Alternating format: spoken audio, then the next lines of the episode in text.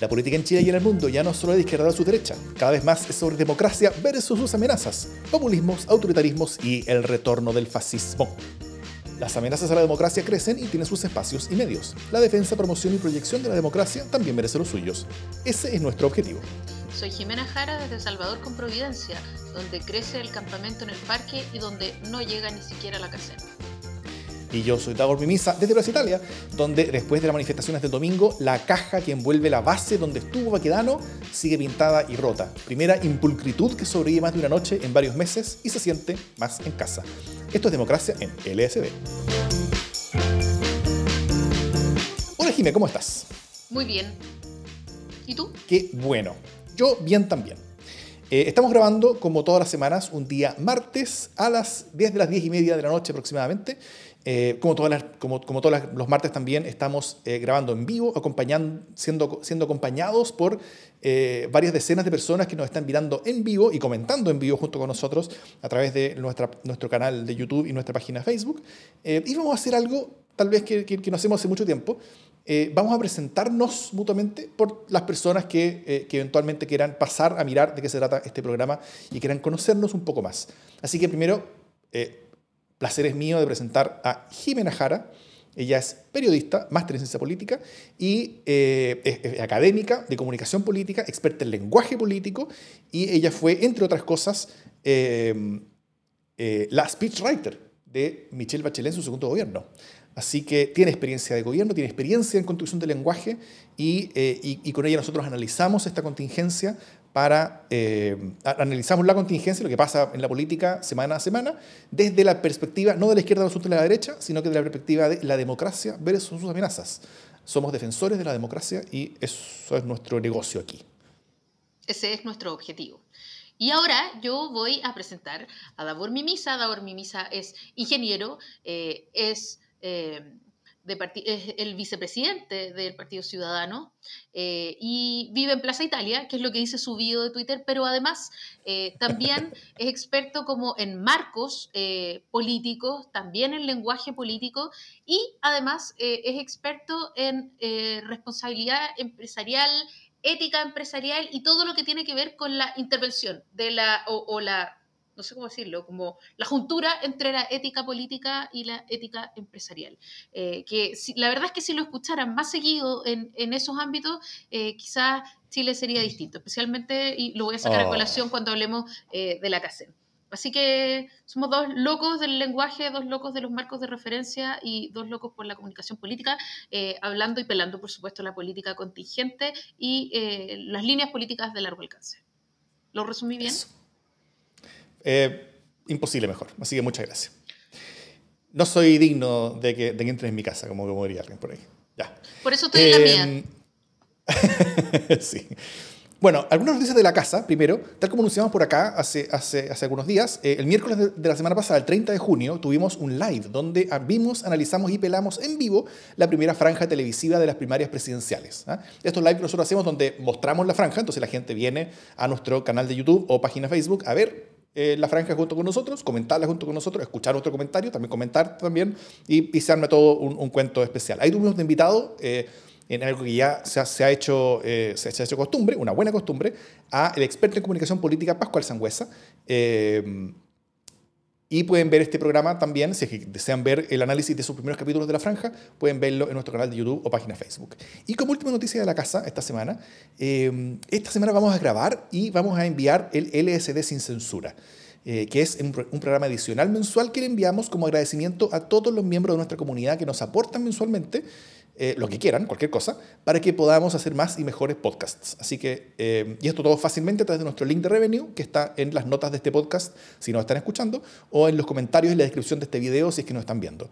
Eh, así que agradecemos a todos los que nos, aportan, a todos los que nos escuchan también o ven, y le damos una gran bienvenida a quienes ya se han unido este mes a este grupo, a esta comunidad. Así que quienes quieran hacerlo aún es el mejor momento de, de ingresar porque van a recibir al tiro el podcast adicional mensual LSD sin censura. ¿Cómo tú, cómo tú dirías que se viene, Jimé, el LSD sin censura de este mes? Eh, yo creo que hay harto que comentar. O sea, bueno, de hecho voy a partir con una pequeña infidencia y es que hoy día estábamos haciendo, digamos, una prepauta eh, con Daor sobre ese LSD y tuvimos harto que pelar. Eh, harto que punchetear, gente concreta a la que pelar y también hicimos algunas apuestas sobre cómo se vienen las primarias y, quiénes podrían ganar, qué datos tenemos y en fin, no me voy a adelantar, pero yo encuentro que viene sabroso. Sí, porque tal como personas conectadas importantes como Jimena y en mucho menor nivel como, como, yo, eh, eh, tenemos a veces datos que no podemos dar tan abiertamente. Entonces, entonces aprovechamos de guardarlos para el LS censura, donde por supuesto está, estamos todos mucho más en confianza y un compromiso también compartido, ¿no es cierto? Lo que se dice en el LS censura no sale del LS censura. Eh, bueno, partamos, si te con los temas de la semana. Jimé. ¿Qué más tema puede haber, o sea, no se me ocurre más tema o tema más grande eh, en este país, en esta república, eh, que lo que ocurrió o lo que empezó a ocurrir este domingo. Chile cambió. Ah, es una frase que le gusta decir mucho a los políticos, pero que finalmente empieza a ocurrir verdaderamente. Para mí todo se resume en una foto maravillosa que sacó Cristina Dorador, constituyente, eh, de la convención frente a su presidenta Elisa Loncón y a su vicepresidente Jaime Baza, en una al final de una jornada histórica que a ratos pareció que podía no concretarse, que no estuvo exenta, por supuesto, de dimes y diretes, de, de tironeos de piedras y de guanacos, eh, que no estuvo exenta de algún gritoneo. Eh, de nervios, de postergaciones, porque somos un país altamente impuntual, eh, pero también de grandes emociones eh, y, que, y que no por, por, ser, eh, por tener momentos de mocha dignos de la crónica historiadora, se le restó, creo yo, momentos de solemnidad republicana. ya vamos a ir entrando en el, en el detalle. Eh, yo creo que hay un nombre, o sea, como hay algunos nombres en particulares que salvaron la dignidad republicana, eh, pero fue un día en el que los periodistas se permitieron hacer preguntas más agudas, eh, en, el que, en el que quizás por primera y única vez desde la moneda probablemente se dieron indicaciones para parar la represión policial. un día en el que el gobierno no importó nada, como tantos días, pero en el que además pasaron cosas tremendamente relevantes en, Chile.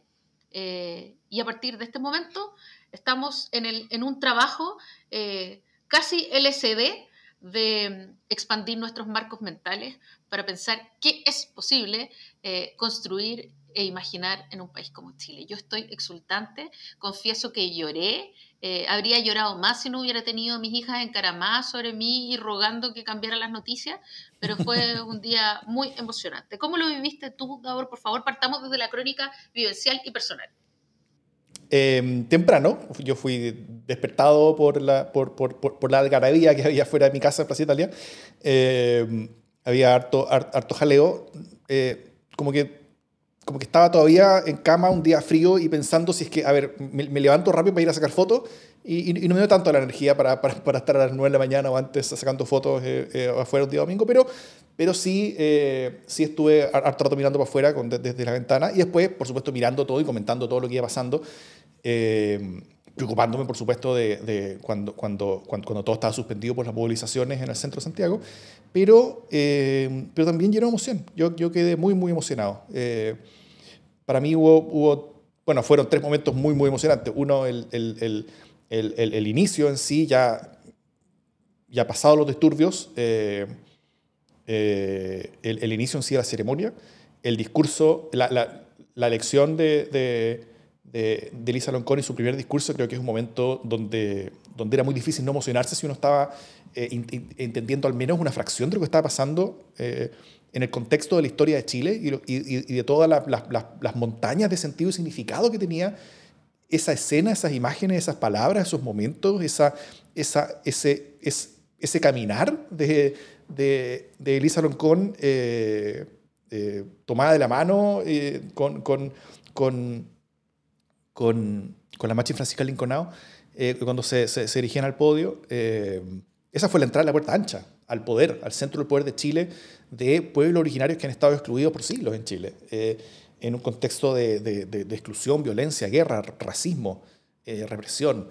entonces, no, eso fue un momento tremendo. Y también, por supuesto, el, el, el, aplauso cerradísimo, yo creo que lleno, lleno de emoción y absolutamente transversal a, a a, la señora Valladares, la, encargada eh, de, llevar al menos inicialmente todo este, este, este proceso, que, que, fue como representante del Estado, básicamente como funcionaria pública, y, yo creo que fue la gran protagonista, ¿no es cierto? Fue, fue una persona que, increíblemente logró, eh, logró con, con, con, con, serenidad, con paciencia y con mucha apertura, eh, hacer que todo esto fuera posible.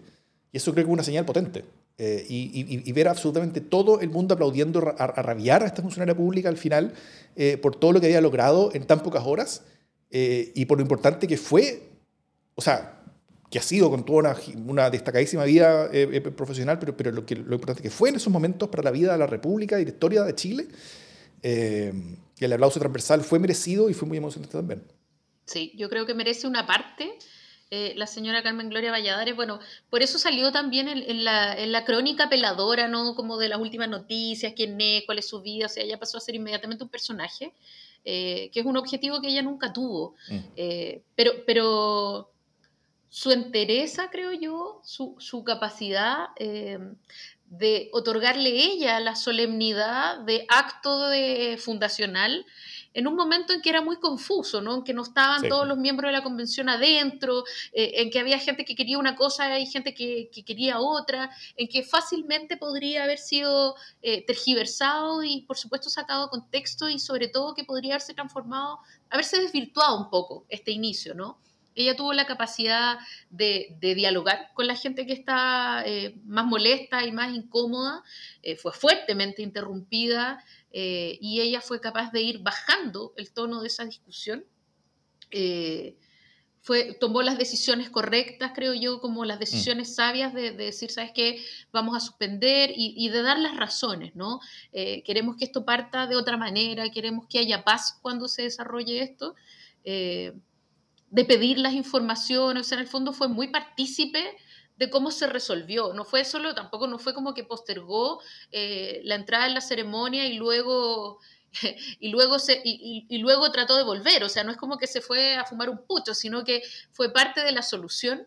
Eh, y luego además me parece a mí resolvió eh, muy sabiamente, haciendo que, todas las personas se comprometieran al mismo tiempo para evitar la, la, forma en que cada uno se comprometía, ¿no? O sea, están dispuestos, el fondo aceptan eh, escribir junto una O sea, hizo una cuestión como colectiva mm. y lo dotó de un significado también colectivo. Sí, por eso. Y hoy día hablaba. Eh, muy, muy, muy, breve, por eso creo que, creo que la segunda foto, no tan importante como esa foto que saca Cristina Dorador desde la espalda, mostrando que creo que, que, efectivamente eh, esa, foto va a estar en los libros de historia. la segunda foto yo creo que fue como el, como el correlato de, lo anterior, ¿no es cierto? Que, aquí hay una foto que, que, es tomada, Carmen Gloria Valladares, cuando camina de vuelta a su casa, sola, sin, sin, sin ninguna claridad, sin, sin, sin, nadie alrededor de ella, completamente sola en una calle oscura, eh, camina de vuelta de, eh, eh, después de un, de un, de, día como, un día laboral de ella, que fue el, el, básicamente el llevar el inicio de la Convención Constitucional. y, y para mí esa foto también tuvo, tuvo, tuvo, tuvo un gran significado, ¿ah? como como, como simbolizando al, al, Estado de Chile eh, después de un día más, de un día más de tarea en, en, el cual tuvo un rol fundamental e importante, pero, pero, pero, con, pero, donde, donde la representación y la importancia no era personal, ¿no es cierto? Donde, donde la cosa es, es mucho más institucional. Y, y, al ser institucional es mucho más colectivo. Y creo que, que, que, que eso le da mucho más eh, grandeza al gesto del personaje también. Sí, yo justamente hoy día estaba hablando con, con mi amiga Katia, eh, que es abogada, a propósito del rol de Carmen Gloria Valladares, que yo creo que ha sido como eh, tema eh, de conversación en, en, toda tertulia, ¿no? Mm. justamente por su sobriedad, no por cuán protagonista fue, sino que por, por cómo no quiso ser protagonista y hacer protagonista a la convención de su propio proceso histórico. Eh, y entonces en ese sentido, claro, la Katia me decía, eh, encarnó el Estado. Y, y, yo le decía, ¿sabes qué? Yo creo que ella no encarnó el Estado, ella encarnó la República. Mm. Hay, una, hay una distinción ahí. Eh, el Estado es como el, el, intrincado burocrático. Y claro, ella es una funcionaria del Estado, pero en ese momento en que, en que está en suspenso, para ponerlo en términos como más fuertemente simbólicos, ¿no? en que está en suspenso la forma de continuidad de ese Estado, eh, como ese momento álgido en el que estuvo ella, ella representó la República. Eh, como la, la fluidez de la República. Y eso a mí me vuelve loca. O sea, como esa idea de ella no solo encarnando una, una organización eh, institucional burocrática, sino que una entidad distinta, que es como la República misma. Mm. Y eso a mí me pareció hermoso, ¿cachai? Como que... Eh, y, además eh, vino a coronar otra serie de cosas, ¿no? Porque en la mañana muy temprano, antes de que se iniciaran eh, las peloteras, por decirlo de alguna manera criolla, eh, iban los grupos, desde, el grupo por lo menos que partió desde Huelén, eh, de los convencionales mapuches, iba blindando, entre comillas, pero iba rodeando a, Elisa Loncón precisamente con, con, las banderas. Y, y, entonces Elisa iba custodiada, pero por su propia gente y con banderas. Y era muy bonito porque era una especie de manifestación de poder, eh, era una escolta, no, era una guardia, era una escolta de honor de alguna manera, que la llevaba ella en un espacio distinguido eh, de su propia marcha hacia, hacia la convención eh, y que marcaba un ritual, creo yo, de, de ingreso en la institucionalidad formal del Estado en igualdad de condiciones, ¿no? que, que, es un poco lo que hablábamos alguna vez cuando, cuando salió electa la Machi Francisca Linconado y que yo decía, eh, me resulta muy emocionante pensar que ella va a estar en igualdad de condiciones eh, con otros representantes del Estado que la, que la criminalizaron, eh, que, que, la hicieron quedar de vándalo y ella entra de igual a igual.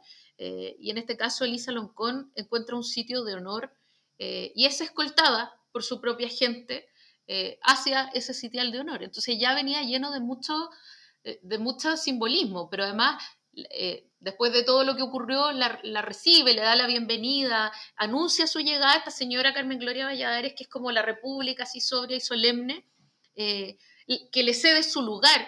Que, que, permanece además al lado cuando ella hace su discurso, la señora Carmen Gloria como que la mira así como, pero pero con, con, un gesto de mucho respeto y además ella termina de hacer su discurso, después viene, ella dice, viene el, la elección de vicepresidente, eh, pero ya he cumplido mi función, eh, si ustedes sienten que puedo ser útil, me dicen y me quedo, pero es decisión de ustedes, o sea, yo ya, yo ya no soy autoridad, ya no tengo nada que dirigir, ustedes, aquí ustedes toman la posta, hay un momento de, de entrega de la posta eh, también simbólica, que está en, en, un pequeño diálogo, pero que representa mucho, eh, y en el que Lisa Loncón le dice, por favor, quédese. Eh, y, yo ahí así llorando, ¿no? Como, como un payaso de circo. Sí, aquí en, los comentarios eh, hay, hay, un buen debate sobre, sobre el himno, ¿no es cierto? Que, que, que, por supuesto que un, un, un grupo de, de, de, niños de orquestas infantiles estuvo, estuvo tocando el himno nacional y fue, fueron interrumpidos por todo lo que ocurría. Pero, pero, pero, muy cierto lo que, lo que aquí dice Trini en el sentido de que, de, de, que se usó el himno como para callar las cosas, ¿cachai? Como que, como que usar el himno como, como ya, es el himno, así que todos ordenados, todos calladitos, vuelven a sus lugares y, y, y eso es tanto como Chile era, ¿no es cierto? Eh, como que esos símbolos eh, son, son lo que todos tienen que respetar y punto, y, y, todos tienen que volver a callar y chao. Eh, pero esta jornada fue la jornada donde, donde, donde, esas banderas y esos colores que, que, tú bien contaste de este trayecto entre el, entre, entre el, entre el antiguo Cerro Huelén y, la, y el, centro de Santiago, eh, o sea, y, la, y, el, ex Congreso Nacional, eh, o sea, todo más tan lleno de simbología, ¿no es cierto? El Cerro Huelén, el, Congreso, el ex Congreso Nacional. Ahí había muchas banderas y muchos colores, pero todos los pueblos tenían lo suyo, los partidos tenían lo suyo, los grupos ciudadanos tenían lo suyo, eh, eh, organizaciones y partidos que, o, movimientos que, ni siquiera eran parte de la, convención también tenían sus propios colores y sus propias formas y sus propios modos. Eh, o sea, fue el día de las mil banderas, fue el día de los mil colores. Y, y, la, y y yo creo que en parte al menos eso se vio en, en, en, el sentido de cuando la misma Carmen Gloria Valladares dijo, no, no vamos a utilizar como el himno para esto, ¿no es cierto? Eh, paremos la cosa acá y lo vamos a hacer no como se hacía antes, sino que lo vamos a hacer como se hace ahora, como es el Chile de ahora. Y el Chile de ahora es, eh, es escuchar, es incluir a todos. Eh, y creo que eso fue muy importante también como, como, como, como cambio de la forma de hacer las cosas y después la presidenta del, del, de, de, la Convención, Elisa Roncón, creo que tomó esa aposta muy bien en el sentido de que, de que, de que ella también desde ese momento, desde que asumió, eh, ha actuado bajo, bajo los mismos criterios. ¿eh? Y, es, y, es, y, eso no, no quiere decir que está siguiendo como los criterios de, de de, de, Carmen Gloria Valladares, sino que está siguiendo los criterios como, como sensatos y yo creo que mínimos hoy día de cómo funcionar en un Chile que efectivamente es diverso, es multicultural y es plurinacional. Eh, y eso es algo que, que, es culturalmente distinto, es culturalmente complejo, eh, que, que, genera disonancias cognitivas con respecto a lo que hemos aprendido, lo que hemos vivido, lo que hemos visto, lo que hemos sentido. Eh, y, por eso creo que, creo que es importante el, el, el poder abrazar emocionalmente toda esta simbología, poder como bañarse en ella un rato eh, y, y, poder empezar a entender la realidad desde estos otros, desde, desde, este otro, desde este marco de referencia que es distinto, ¿no es cierto? Desde esta forma, eh, yo creo que, que, que, distinta hacer las cosas, que es mucho más inclusiva y es mucho más eh, potente. Sí, estoy totalmente de acuerdo. Ese himno quizás no habría sido tan hiriente si no hubiera sido como ese himno de acto cívico de la dictadura, ¿no? Eh, que es como ese himno forzoso, exactamente, ese himno en que alguien es obligado a subir la bandera y, otro, y todos los otros alguien están obligados a estar formados con distancia cantando una cuestión para no pensar en el fondo, porque lo que se hace es cantar el himno. Eh, esa militarización del himno es un himno que no conmueve. Yo creo que el problema no es exactamente el himno nacional, sino esa forma de imposición. Eh, y y voilà, o sea, como que está mm. bien. Y también creo que fue un acierto, porque yo pensé que lo iban a volver a poner, porque como se suspendió la ceremonia eh, y la reiniciaron, yo dije, te van a volver a tocar esta cuestión, y, y no, y fue mejor. Eh, así que, ah, hurra, solo sí, porque, porque, porque, porque, no es que el himno sea, sea, sea lo terrible, si, si, el, el, himno creo que, creo que es fantástico, pero, pero, pero Además, es el tercer himno, más lindo de, del mundo, claro, eso, ¿no? Claro, un claro, hay un concurso internacional, por supuesto. Eh, eh, porque, por, porque es distinto el himno de la ceremonia oficial que el himno del estadio, ¿cachai? Las letras y las notas son las mismas, pero, pero tiene, tiene una carga completamente distinta, ¿no es cierto? Y lo que necesitábamos era, era algo mucho más parecido al, al, al himno del estadio que al himno de la ceremonia oficial. Ah, y ah, no, otra cosa que, que me parece que es importante, eh, antes de pasar al siguiente tema, es como, ya, tuvimos, tuvimos un domingo lleno de emociones, ¿no? Eh, tuvimos un domingo extáticos de alguna manera. Despertamos el lunes eh, para ver cómo funcionaba la convención y, y para ir siguiendo el día a día. y, y, pasó... Y pasó lo que pasa en Chile, ¿no? Sobre todo con este gobierno, ¿no? Como que la gente empezó a tratar de conectarse con el celular, eh, no se escuchaba nada, no estaba nada instalado, no había micrófono, no había internet.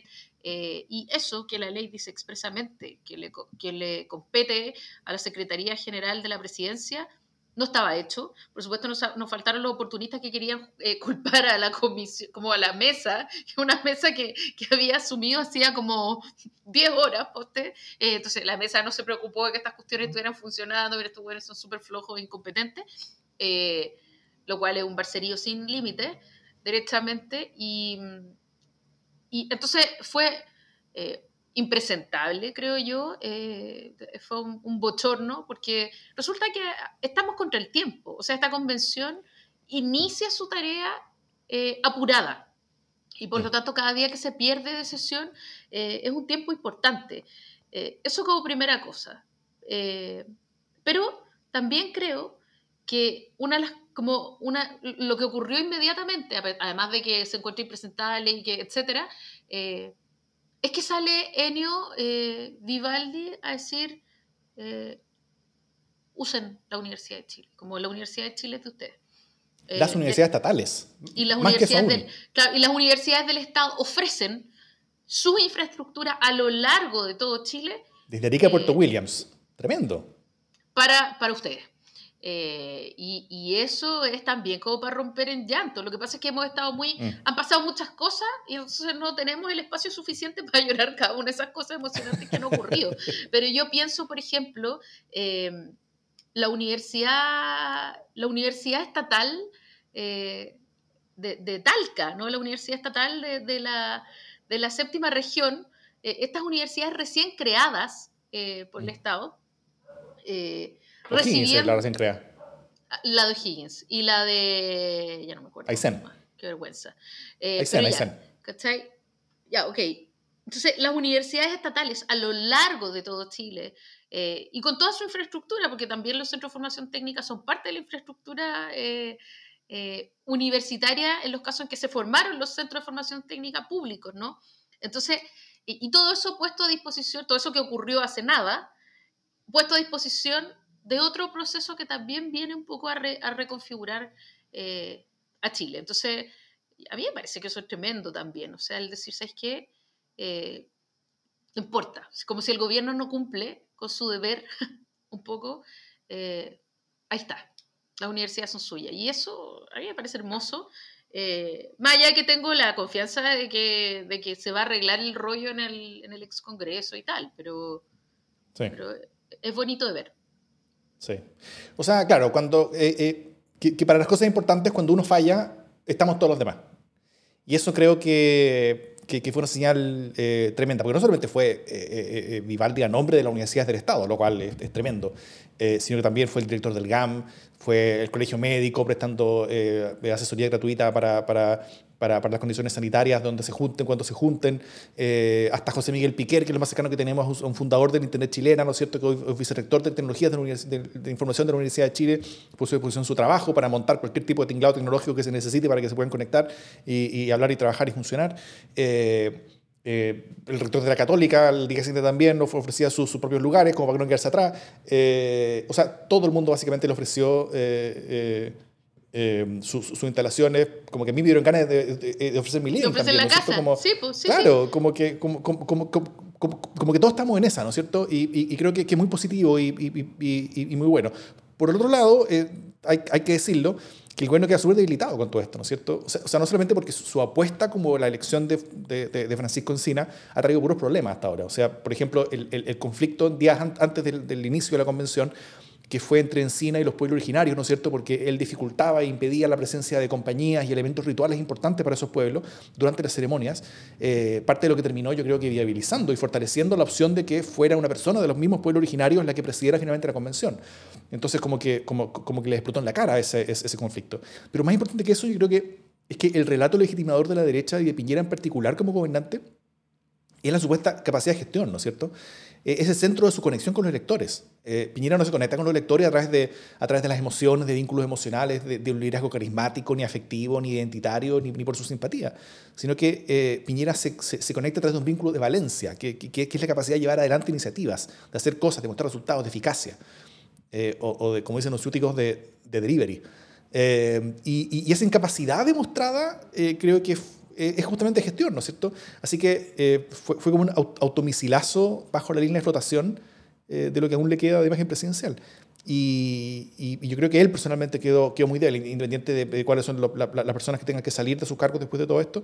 El, presidente quedó, que, quedó más débil después de todo esto. Y, y en contraposición, al ver al Chile movilizado por la convención, la misma convención quedó mucho más fuerte. Entonces, tal como, tal como después de... Ah, eh, eh, estas son cosas de órdenes de magnitud distintas, claro, pero, pero, pero, pero después de todo lo ocurrido, eh, después del levantamiento de octubre de 2019, con, con, con, las declaraciones y, y, y, paso en falso que dio el gobierno, después de eso, el, el, Congreso como que tomó buena parte de ese poder que el, que el, Ejecutivo como que dejó vacío, iniciando ese periodo de, como, de, como de parlamentarismo de facto que duró hasta el inicio de la pandemia.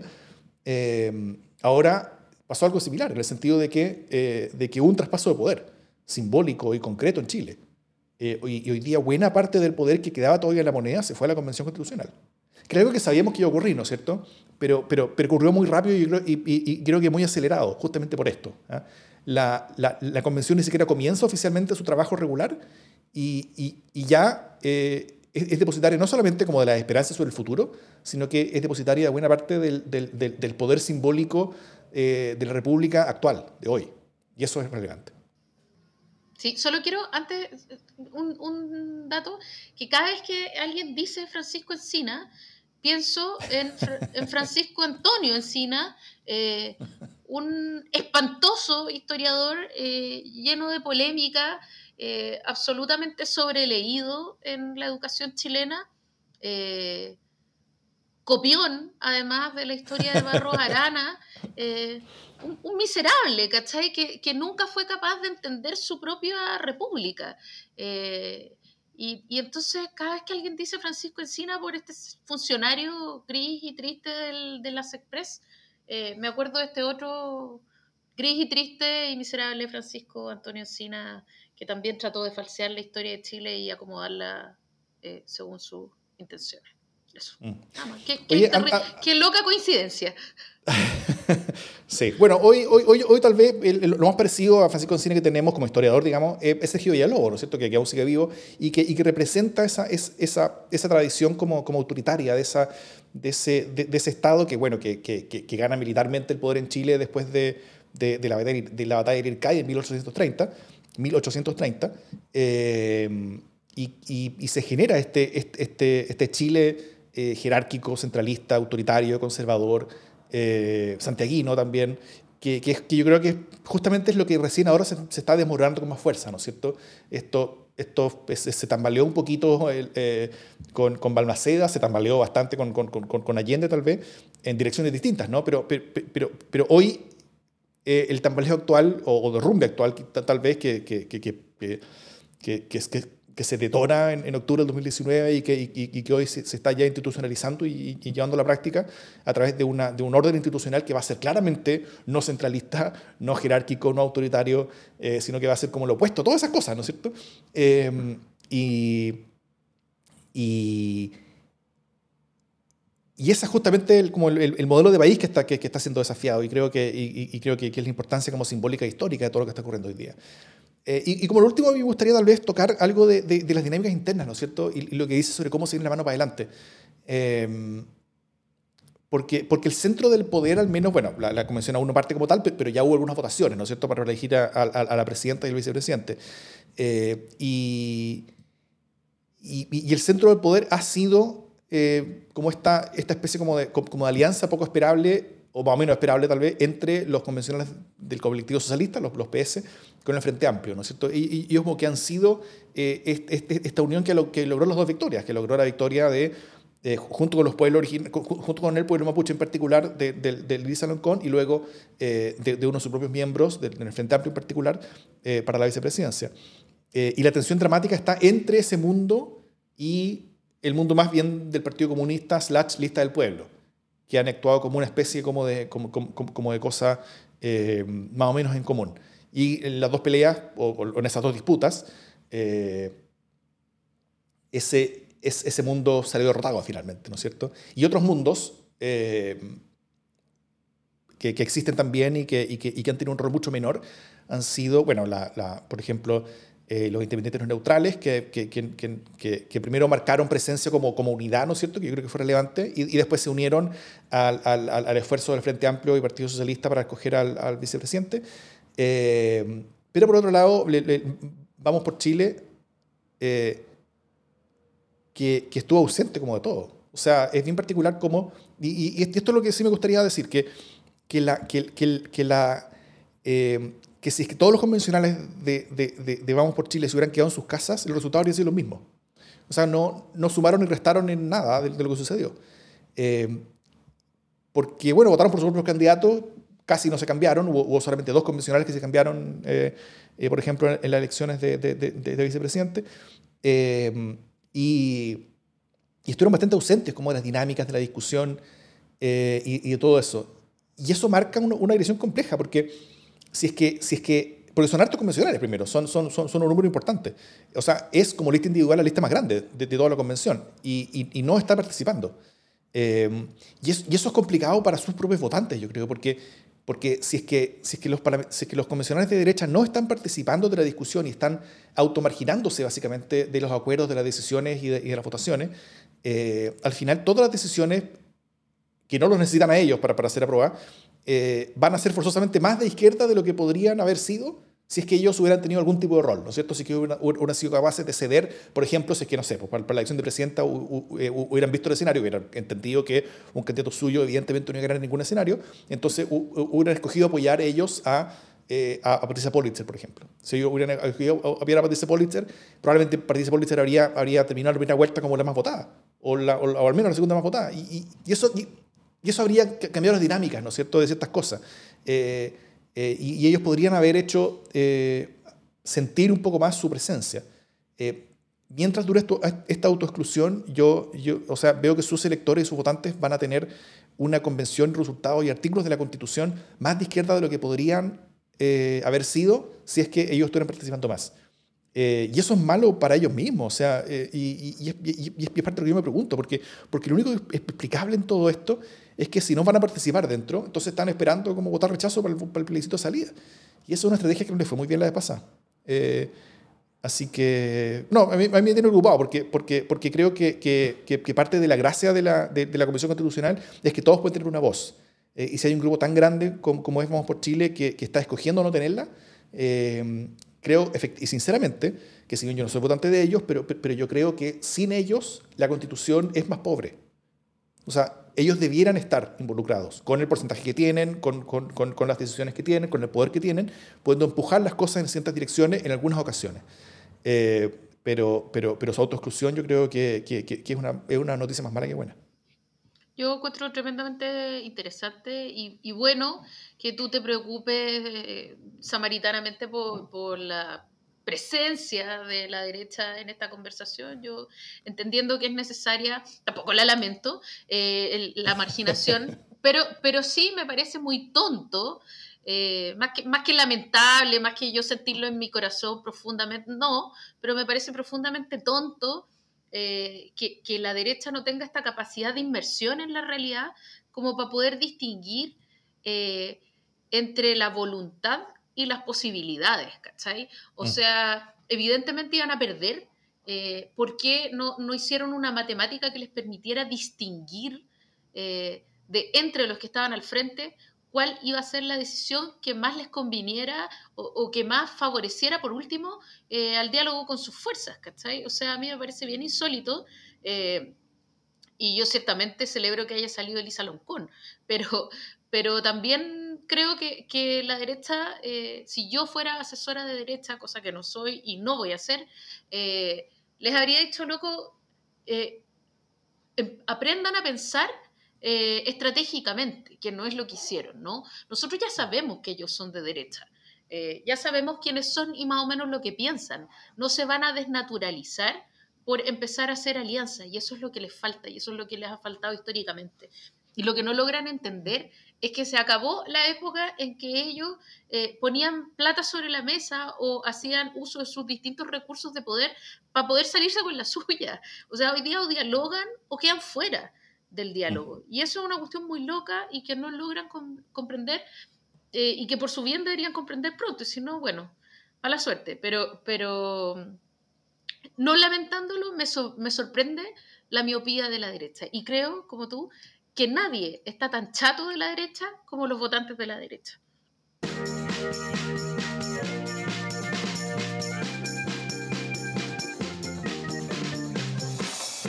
Bueno, el lunes se entregaron los resultados de la CACEN 2020 eh, y no queremos dejar esto pasar. ¿ah? Eh, ¿Por qué esto es importante?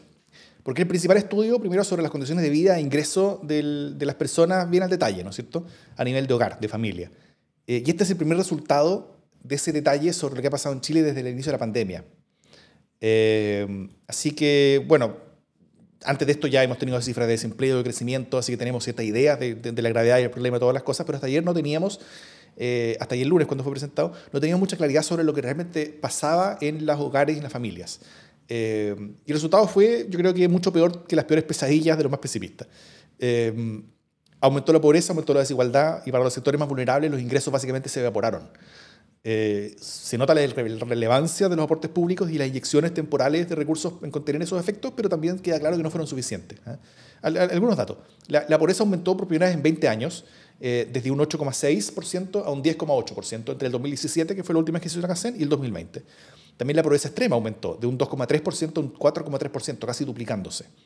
el coeficiente Gini, que mide la desigualdad, también sube desde 0,501 hasta 0,527 y el índice 1010, que indica la relación de ingreso, del ingreso de trabajo de los hogares entre el 10% más rico y el 10% más pobre, fue realmente increíble. El 2017, el 10% más rico tenía ingresos de trabajo, o sea, la, plata que ganan trabajando, 39 veces. Cada, eh, eh, eh, el hogar promedio del 10% más rico tenía un ingreso de trabajo de 39 veces el, ingreso promedio de trabajo de, alguien del 10% más pobre. Lo cual ya es un escándalo. es bastante. Eh, y el, eso en el 2017, 39 veces. Y el 2020 esa relación pasó a ser de 416 veces. Eh, escúchame, de 39 veces a 416 veces. ¿ah? Eh, vale decir que el ingreso de trabajo del 10% más pobre básicamente desapareció. O sea, pasaron a ganar, de, ganar poco a no ganar básicamente nada o casi nada. para el ingreso autónomo, la relación del 10, del 10-10 pasó de 31 veces a 251 veces. Y para el ingreso monetario, que es la suma de todos los ingresos, incluidos los, aportes fiscales eh, y, ayudas sociales y, transferencias eh, de, todo tipo, la relación pasó de 17 veces a 27 veces. Eh, es decir, fueron básicamente los aportes públicos los que han mantenido a las personas con algún ingreso, pero, pero lejos de reemplazar lo que tenían. con aporte y todos los ingresos de quienes menos tenían bajaron en 40%. Eh, así que la, la, situación ha sido muy, muy grave. Y, este es el primer aumento, de, bueno, como decía, el primer aumento de la pobreza en Chile en 20 años. y perdimos como media década de combate a la pobreza, casi una década en combate a la extrema pobreza. Y, y, con todo fuimos de los países menos afectados en aumento de pobreza de la región, eh, de, nuestro continente. Es decir, eh, si en Chile fue una catástrofe, pero en el barrio fue una catombe. Así que yo creo que la cosa está súper negra. ¿Cómo, ¿Cómo, lo ves tú, Jimé? y ¿Y qué hacemos ahora? Porque, porque eh, todo esto se da en, un contexto de una economía que está bastante en el piso. Eh, por cosas de pandemia, ¿no es cierto? Esto, esto, es algo completamente nuevo, ha pasado en muchas partes del mundo, está pasando en muchas partes del mundo, eh, pero estamos también en un momento social y político en el que, en el que, en el que como que estamos repartiendo puntos del PIB, ¿no es cierto? Y puntos del PIB que según estamos viendo no tenemos. Hay candidatos, por ejemplo, que están hablando, bueno, y si cagan las pymes, cagan las pymes, no más echado. Pero loco, o sea, hay, hay, hay, hay, situaciones complejas. ¿Cómo, cómo ¿Cómo tú crees, o sea, primero, ¿tú, tú, crees que esto va a cambiar un poco las dinámicas de, de, discusión, de, la, por ejemplo, de las elecciones presidenciales y de la, discusión constitucional? Eh, al, menos sobre lo que podemos hacer en Chile en el corto plazo. Eh, o, o, qué crees que puede ser el impacto político de todo esto? O sea, yo creo que el impacto político de esto lo estamos viviendo. O sea, la convención existe en parte porque esta realidad ha ocurrido desde, desde antes y ahora solo se ha agudizado. Eh, no, es la encuesta de alguna manera lo que, lo que le dice a la gente cómo la gente está viviendo, es la vivencia. Eh, esta es una constatación de una realidad multitudinaria, eh, que además eh, e, entra en diálogo con, otros elementos. Entonces, todos estos, todos estos datos que nos, que nos dice la, la CACEN como para leer concretamente la pobreza y la, y, la, situación de la pobreza está en diálogo con otros elementos. Por ejemplo, que la extrema pobreza se duplicara en tres años, eh, mm. que, no tiene que ver con solo la pobreza, sino que con la extrema pobreza, con que eh, el grupo más afectado por, la, por el alza de la pobreza es el grupo de los migrantes, que es un grupo que además aumenta eh, muy fuertemente y que muchos estratos, especialmente los estratos bajos, la gente más pobre, siente que compite eh, con ello por puestos de trabajo. Sea eso cierto o no sea cierto, se genera eh, una presión en ese sentido. Luego, e, esa realidad de la pobreza dialoga con otras cuestiones eh, increíbles, como por ejemplo la noticia que nosotros comentamos, le dedicamos un bloque en abril, que es el ranking Forbes, que los millonarios chilenos aumentaron su fortuna en un 73%. Entonces Chile retrocede entre 5 y 20 años, porque depende del analista, ¿no? Entonces, los analistas del gobierno dicen que este es un retroceso como de 5 años, Marcos Barraza dice que es un retroceso de 20 años. Eh, lo que sí sabemos es que no había eh, aumentado la pobreza fuertemente desde el 83. Esta cuestión es bien catastrófica eh, y entendemos que se debe a, un, a una situación basal que es la de la pandemia, de una economía castigada, pero en, ese mismo contexto de economía castigada y de pandemia, los ricos se hicieron muchísimo más ricos. No poco, muchísimo. porque una cosa es que aumente la pobreza enormemente. Y otra cosa es que las grandes fortunas aumenten en un 73%, porque ahí no tiene que ver, no hay una línea de base que es la pobreza, no hay una comparación, eh, como la comparación de cuánto ganan los hogares más ricos respecto de los hogares más pobres, porque ahí al bajar tú la base de comparación de los hogares más pobres, aumenta la distancia. Eh, entonces uno podría decir, no, no es que los ricos ganen más plata, sino que eh, los pobres ganaron menos. Pero en este caso es un dato objetivo que te dice las grandes fortunas se acrecentaron. El presidente de Chile, eh, un país que hoy día es más pobre, en el que aumenta la pobreza, aumentó brutalmente su riqueza. El presidente de Chile se hace rico y la gente en Chile se hace pobre. Esa es la realidad. Sin moverse, su escritorio, además. Sin moverse su escritorio. Eh, entonces, y ese es el país en el que vivimos. Ese contraste brutal entre quien está sentado en la moneda. Y quienes están aquí al frente mío, en el campamento, en, el Parque Balmaceda, es lo que hace que estalle lo que estalla. Eh, y eso es lo que cristaliza la convención. Y si eso no, eh, no baja en líneas políticas que reestructuren la forma no solo en que entendemos el Estado, la forma en que se institucionaliza el Estado, no solo eso, sino que la forma en que los derechos económicos eh, y las instituciones económicas y la propiedad misma dialoga con algunos otros derechos políticos y con la situación eh, de las familias chilenas, entonces estamos en la B. Esta es una salida institucional porque somos un país fuertemente institucional. y siempre nos gusta más salir por la institucional eh, que ir por el choque. Pero eso tiene que ser conducido y, y, bien conducido significa tener cambios importantes. Y si no hay cambios importantes, no estamos resolviendo nada. ¿cachai? Eh, no, quiero, no, quiero, decir junten miedo, eh, ni que el miedo cambió de bando, pero lo que quiero decir es que con contrastes así no es posible la democracia tampoco. ¿cachai? Mm. Entonces, es, es bonito porque tenemos hoy día una oportunidad histórica de conducir institucionalmente una cuestión que se está quebrando por todos lados. Sí, Chile un país muy institucional donde, donde, la corrupción es con boletas, ¿no es cierto? Y las, y las crisis institucionales terminales son, son con constitución. Eh, lo cual es bueno, ambas cosas. La, la, primera porque, porque es más fácil atraparlos y en la segunda porque, porque, porque es más fácil salir, ¿no es cierto? Y, reconstruirse. Eh, la...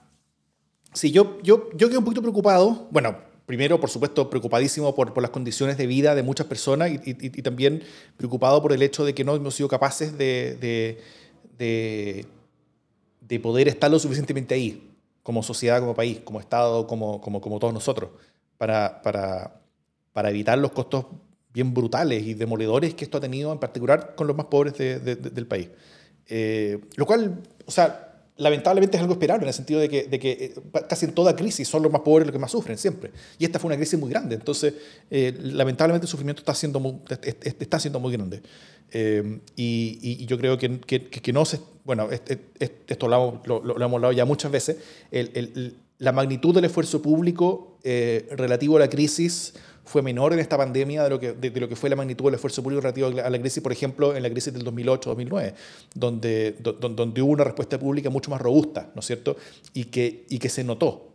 O sea, eh, la, la población de Chile notó el esfuerzo público que se hizo para para compensar las pérdidas que, que, que, que ocurrían por razones que, tenían que ver con el derrumbe bursátil eh, y del mercado eh, inmobiliario de Estados Unidos que, hizo, eh, hizo zumbar a, la economía mundial, cosa que, no, que, era principalmente por cosas externas, y, acá, acá, también, o sea, o sea, es culpa de un virus, ¿no es cierto? No, no, no es nadie en particular que, haya hecho mal las cosas que, inició toda esta crisis, pero, pero, pero, pero aquí el Estado está menos presente en términos relativos a, la necesidad. y eso tiene que ver también con una, con una lógica, ¿no es cierto? Una, una lógica de gobierno que, que, ha estado eh, al menos más desfasada con respecto a las necesidades y, comprensiones de, de, cómo se enfrenta una, una, una, una, emergencia. Pero también yo quedo preocupado sobre si, si, si, somos capaces de obtener las, lecturas correctas de todo esto, ¿no es cierto? Porque es cierto, eh, acá hay, hay, un costo tremendo, hay una, hay, hay, una baja tremenda, hay una alza tremenda de la pobreza, una, baja enorme en los ingresos de, muchas personas, en particular de los más pobres, eh, pero, pero también es cierto que, esto, que estos son efectos temporales, ¿no es cierto? O sea, acá hay una economía que, que se vino al piso, pero que se supone que va a tener un rebote que, que probablemente no va a ser inmediato y probablemente tampoco va a llegar inmediatamente al lugar donde estábamos antes de que, de que empezaran a aparecer los virus en Wuhan, pero, eh, pero, pero pero lo esperable debiera ser de que buena parte de esto rebote y, parte del esfuerzo público tiene que ser de que, eh, de, que los efectos de este rebote sean lo, mejor distribuidos posible para que sobre todo las personas eh, más afectadas por todo esto sean las personas más beneficiadas también por la, por la subida de vuelta después. Eso nunca pasa, por supuesto que, el, que, los más afectados terminan siendo los más beneficiados, pero, pero, pero, pero yo me declararía satisfecho si, si, si al menos logramos compensar lo, antes posible las propias pérdidas que tuvieron esa, esa, esas personas eh, y, y, llevarlos a una situación al menos similar a la que tenían antes. Eso, eso sería eh, lo ideal. Y, no son objetivos eh, volados, sino que son, son, son como cosas que deben ser parte de la responsabilidad pública. pero, pero sí estoy preocupado con respecto a, a, a que a, que se confundan como los tiempos y los tipos de naturaleza de las cosas, ¿no es cierto? Eh, hoy hay, una baja que es temporal eh, y se supone que las bajas temporales debieran implicar eh, acciones basadas en emisión de deuda de parte de los estados, ¿no es cierto? O sea, cuando hay un gasto permanente se necesita un aumento de ingreso permanente, eso, eso, tiene que ver con impuestos. una crisis económica como la actual no es un gasto permanente, eso, eso es un gasto temporal. Ahora, dicho eso, también hay una estructura, eh, todo esto se da en, el marco de una estructura económica que es bastante injusta. Eh, por, lo que, por lo que también esto tiene que estar mezclado con, eh, con, por ejemplo, cambios tributarios, pero, pero sobre todo con cambios de idea productiva. Y yo no sé hasta dónde la, la, la, la clase política, en particular la izquierda, se está quedando con un relato donde más bien buena parte o lo principal que hay que hacer es redistribuir lo que tenemos, siendo que lo que tenemos hoy día es bien poco de lo que teníamos antes del virus, por ejemplo, eh, o, mucho menos de lo que teníamos antes del virus. Eh, y por tanto, eso lo veo como poco transformador, el, simplemente redistribuir, en vez de algo que, yo encuentro que es tanto más potente, que es, eh, en, vez de preguntarnos cómo repartir lo que tenemos hoy día, preguntarnos cómo crecer de ahora para adelante, cómo cambiar la forma y el formato del crecimiento económico en Chile. Y eso creo que es una pregunta mucho más profunda, que yo creo que también, tiene mucho más impacto, tal vez no inmediato, o sea, en lo inmediato se necesitan ayudas sociales, puntuales, focalizadas, donde más se necesitan. Eh, pero, pero, pero, pero sobre todo en el, contexto de una, discusión y un cambio constitucional, eh, ese tipo de, transformaciones profundas que van mucho más allá de, aumentos puntuales de impuestos y de, ciertas redistribuciones, sino que tienen que ver con, con, con, con, qué es lo que entendemos por crecimiento, qué es lo que entendemos como objetivo país en la economía eh, qué es lo que estamos dispuestos para hacer al respecto, cuál es el rol de lo público en, llevar esos caminos eh, y también cuál es el rol de cada uno de nosotros eh, y, cómo cada uno de nosotros se siente llamado y se siente involucrado y se siente, y se siente incluido en, en, metas país, que tienen que ver con productividad, con crecimiento, con, con, con, con la creación de nuevas industrias, con, con diversificación productiva. Y, creo que estamos teniendo una gran oportunidad, sobre todo porque se están dando dos cosas bien increíbles. O sea, estamos discutiendo una constitución en un momento en el que hay una economía que tiene que ser reconstruida, ¿no es cierto? Entonces tenemos la opción de o simplemente no tener esta discusión y hacer que la economía se reconstruya igual que como la que teníamos antes, que sabíamos que era injusta y sabíamos que tenía muchas falencias, falencias que nos, que nos trajeron en, parte esta crisis y hicieron que la crisis fuera tan profunda como lo está haciendo, eh, o aprovechamos esta oportunidad y, construimos una economía al menos algo diferente a la que teníamos antes, ¿no es cierto?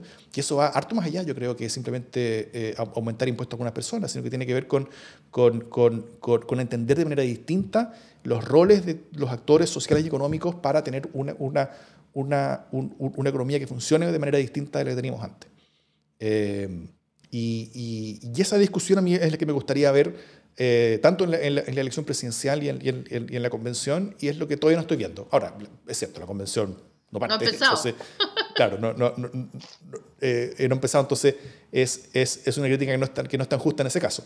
pero en el caso de las presidenciales sí un poco más justa, en el sentido de que ya llevamos un rato como en discusión presidencial, estamos ya en, en, franja y, y, se ha visto poco de eso. Hay algo de discusión, pero, pero, pero, pero creo que es menos de la, que, de, la que podríamos tener. Y veo todo esto, bueno, como yo soy un optimista eh, rematado, veo números horrorosos de, de, desigualdad, pobreza y pobreza extrema y una crisis económica galopante. Y, y, lo que yo veo y leo con eso es una, una, oportunidad, ¿no es cierto?, que tenemos para adelante para hacer cosas distintas y reconstruir las cosas de una, de una manera diferente como estaban antes. Eh, pero, pero bueno. Yo estando de acuerdo con eso que tú estás diciendo, eh, de todas maneras, me parece importante eh, que, hablemos eh, de la redistribución. O sea, son, no tienen por qué ser adversativos, no es una cosa o la otra. No es redistribución o crecimiento. Eh, y me parece que eso es una falsa disyuntiva. O sea, hay gente a la que le gusta mucho el crecimiento y muy poco la redistribución y gente que está solo enfocada en la redistribución entendiendo que eso puede castigar el crecimiento. Yo creo que está muy bien pensar en el crecimiento eh, pero hay otro ámbito en lo que simplemente se puede pensar desde el poner límites eh, al crecimiento de otros. Por ejemplo, el derecho al suelo. Eh, tú tenés una tierra que no va a ser más tierra a menos que te pongáis a invadir países en, otros lados. O sea, tenés una cantidad de territorio que es, es la cantidad de territorio. Y si la gente empieza a comprar islas, empieza a comprar pueblos, empieza a comprar ciudades enteras, como está pasando básicamente, evidentemente el déficit habitacional va a seguir creciendo. Mira, hoy día leí una noticia que parecía insólita, porque además es un encuentro de la Cámara Chilena de la Construcción, ¿no? Entonces, lo que dice la Cámara Chilena de la Construcción es que ellos están súper preocupados por el déficit eh, de, vivienda. Entonces, ellos dicen que esto se soluciona con ayudas estatales, ¿no? El 95% de los hogares de eh, bajos ingresos e ingresos medios necesita ayudas estatales. Entonces, es súper cómodo porque la Cámara Chilena de la Construcción eh, estima que ellos van construyendo, que primero que tienen que construir más, porque como hay muchos déficits de vivienda, tienen que hacer un montón de cosas y seguro que tiene que haber eh, alianzas público y privadas para que eso funcione, ¿no? Y de Yapa, o sea, la gente tiene que pagarles a ellos. Eh, ellos, por supuesto, promocionan para inversionistas las cuestiones que hacen, no para, propietarios de primera vivienda. Y además de Yapa, el gobierno tiene que pasarle plata eh, a la gente que les va a ir a comprar a ellos. No, mira, negocio redondo. Eh, ellos no estiman que, por ejemplo, hay una burbuja inmobiliaria, que hay que repensar en, básicamente la relación entre el precio y, la, y el bien que están entregando. No, no, no. Sino que tiene que haber más plata que va a terminar finalmente en sus bolsillos. Entonces, ¿qué se hace con eso? Eh, ¿Cómo tú abordas una cuestión tan grave como el déficit de vivienda versus la burbuja inmobiliaria, que son como dos paradojas juntas? Eh, y eso eh, termináis hablando de la propiedad, ¿no? yo sé que eso no te gusta a ti, pero lo que quiero decir es. es. que la redistribución no es la solución, ah, esto es como la, la rima, pero tampoco el crecimiento es la solución solo. Eh, y yo no acepto que podamos hablar de una mejoría de la economía sin hablar de redistribución, porque finalmente es ese contraste lo que termina siendo vergonzoso. Eh, y si todos crecemos... Es parte de, por supuesto, es parte de. Entonces, si todos crecemos... Pero, eh, vamos, vamos, a terminar más o menos en la misma situación, pero todo un poquito más arriba, que es como la teoría del chorreo, eh, y finalmente ocurre lo que estamos viendo, que es que los que crecen, crecen como locos eh, y el resto crece un poquito apenas para superar la línea de la pobreza y a la menor, eh, al menor sismo caen de nuevo muy por debajo de la línea de la pobreza. simplemente a mí me preocupan los énfasis en los cuales cada uno de estos temas se está, se está tocando y se está tomando. Veo, veo, veo, veo mucha discusión sobre, sobre, sobre redistribución a través de impuestos. Eh, y poca discusión sobre transformación productiva, que creo que es mucho más potente, eh, sobre todo para una transformación del país en general y, para la construcción de una sociedad más justa. Es mucho más potente. Eh, eso, simplemente, o sea, fantástico que hablen sobre, sobre redistribución, que, que, se hable sobre más impuestos, eso, eso, eso, eso tiene que ser parte de, de, la discusión de programas presidenciales. Pero, pero, pero los énfasis que, que, hay en esta discusión, eso me, me, me preocupan. Estoy de acuerdo.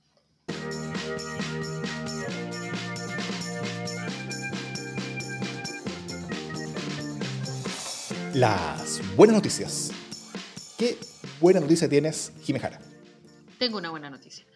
Mi buena noticia, eh, además de las cosas que ya hemos comentado hoy día, es que em, avanza en, el Congreso eh, la idea de que los eh, crímenes o los delitos sexuales son eh, imprescriptibles y por lo tanto pueden ser perseguidos en todo tiempo. Yo sé que es una noticia muy específica y muy leguleya porque todavía no se ha aceptado, pero esta idea, que por supuesto algunos congresistas implicados en ciertas cosas o con hijos, hijes eh, implicados en, ciertas eh, en ciertas malas conductas, Pepa Hoffman, por ejemplo, eh, se opusieron, que es como, ¿quién se puede oponer a que un delito sexual sea perseguido en cualquier tiempo? bueno, hay gente que se opone, que, que, gente como nombres dignos de recordar, finalmente, pero más allá de eso, me parece una, una muy buena noticia, sobre todo para las personas que sufren violencia sexual eh, porque la violencia sexual es algo que se sufre y se sigue sufriendo eh, aun cuando el acto mismo pare de ocurrir. Así que eh, siempre deberían ser perseguidos. Eso me parece una buena noticia, a pesar de que es sobre un tema terrible. Porque no puedo tener una buena noticia sobre una buena noticia, obviamente. Yo soy Jimena Jara y mis buenas noticias siempre son mezcladas. Bueno, como, como saben, a mí me gusta mucho la, la, la, información internacional y si bien las noticias de Chile y han sido muy positivas este último, este, este, estos, últimos días, eh, muy buena la instalación de, de la convención, el, el, símbolo de, de Lisa como, como su presidenta es una cosa histórica y fantástica, increíble, Yo, o sea, eh, para emocionarse hasta, hasta, hasta entumecerse de la emoción. Eh, y, pero, pero, pero, hay otras cosas pasando, ¿no es cierto? Y, y cosas como, como, como, el retorno de, Donald Tusk a la, a la, a la política polaca, un, un ex primer ministro que, que, se enfrenta, ahora entra, vuelve a enfrentarse políticamente al gobierno ultraconservador, de populismo de, de, de, de, ultraderecha que, que gobierna Polonia hoy día de, manera bien destructiva. Eh, es una buena noticia y también la, el, el, el, ordenamiento de la oposición en Hungría. Hungría hoy día es tal vez uno de los regímenes, no el más terrible, por supuesto, hay otros mucho más terribles, pero, pero tal vez es, de los regímenes más, más, eh, más creativos en inventar temas ultrones, como de, como, como de ultra, como de casi filofascismo, como esta especie como de, como de democracia y, liberal que le dice Víctor Orbán allá. Eh, y, y, la oposición se está eh, se está articulando de manera muy, muy potente y, probablemente le va a ganar la, elección, la, próxima elección a Orban. Entonces, eh, esa es una buena noticia. Y también eh, cosas parecidas ocurren en, Brasil, donde, donde, las últimas encuestas están mostrando una distancia enorme, enorme, enorme, enorme entre las candidaturas posibles de Lula y de, y de Bolsonaro. donde, donde hay muchas fuerzas que se están articulando incluso hacia, hacia Lula y que puede ser un, muy posible presidente de reemplazo. Aquí con todos los bemoles, yo increíblemente fanático de Lula no soy, pero, pero, pero, pero, pero creo que es una realidad eh, mucho, mucho mejor. Así que, así que eso, veo que, veo que, que, que la democracia en el mundo está reaccionando. Eh, y, es un proceso que veo hace un rato ya, desde la buena noticia de la última elección en Estados Unidos y muchas cosas más, pero, pero creo que, es un proceso que no ha parado, sino que sigue. Y, y, pronto eh, no pare, siga, siga y que siga adelante todo eso, porque sea bonito y sea bueno y, también da mucho más esperanza sobre, sobre el, contexto mundial en el que nos desenvolvemos. Y es un mundo que nos está mirando con, mucha atención también, con mucha atención. O sea, eh, todo lo que está pasando en Chile es una cosa muy observada. Eh, y, por lo tanto, eh, tomémonos también esa responsabilidad, porque si el, ex, si el proceso chileno es un éxito, hay muchas, muchas fuerzas en muchas partes del mundo que van a querer replicarlo en muchas partes, no solamente en Latinoamérica, sino en otras partes del mundo también.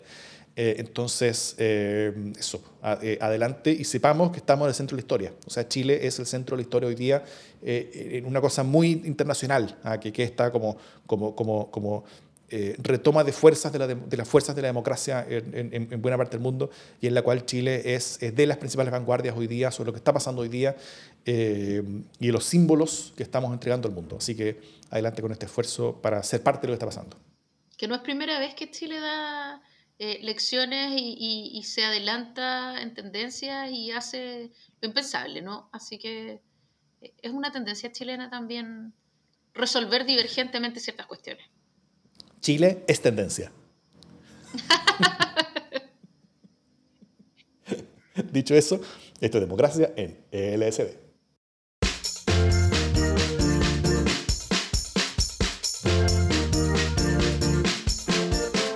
Y eso fue el programa del día. Estuvo, bueno, largo estuvo, pero, pero también creo que había, mucha, había mucho tema, ¿no? Era difícil tocarlo primero, sobre todo en menos tiempo. Y pocas veces eh, han columpiado tanto a Davor en nuestro vivo como, como hoy día, ¿no? Como a propósito del, del preferir a Lula, eh, lo han agarrado para el chuleteo. No, no, es que se entendió. Sí, porque es, es, como, Davor está diciendo que Lula es buen candidato, Davor está diciendo que. No, parece que no estabas diciendo eso. Parece que dijiste entre Lula y Bolsonaro, bueno. Nunca he tenido duda al respecto, pues, si, si, si Bolsonaro es un tipo nefasto, si es parte como lo peor que está pasando en el mundo hoy día. Ahí no hay, no hay, no hay duda al respecto. Pero yo además soy más entusiasta de Lula, por supuesto. Está bien, está bien, pero, pero, pero eso por otras cosas. Yo soy. Yo... No, si no me echan del partido ya. Tengo tantas razones por las que me podrían pasar a control de cuadros que para qué le voy a agregar otra más.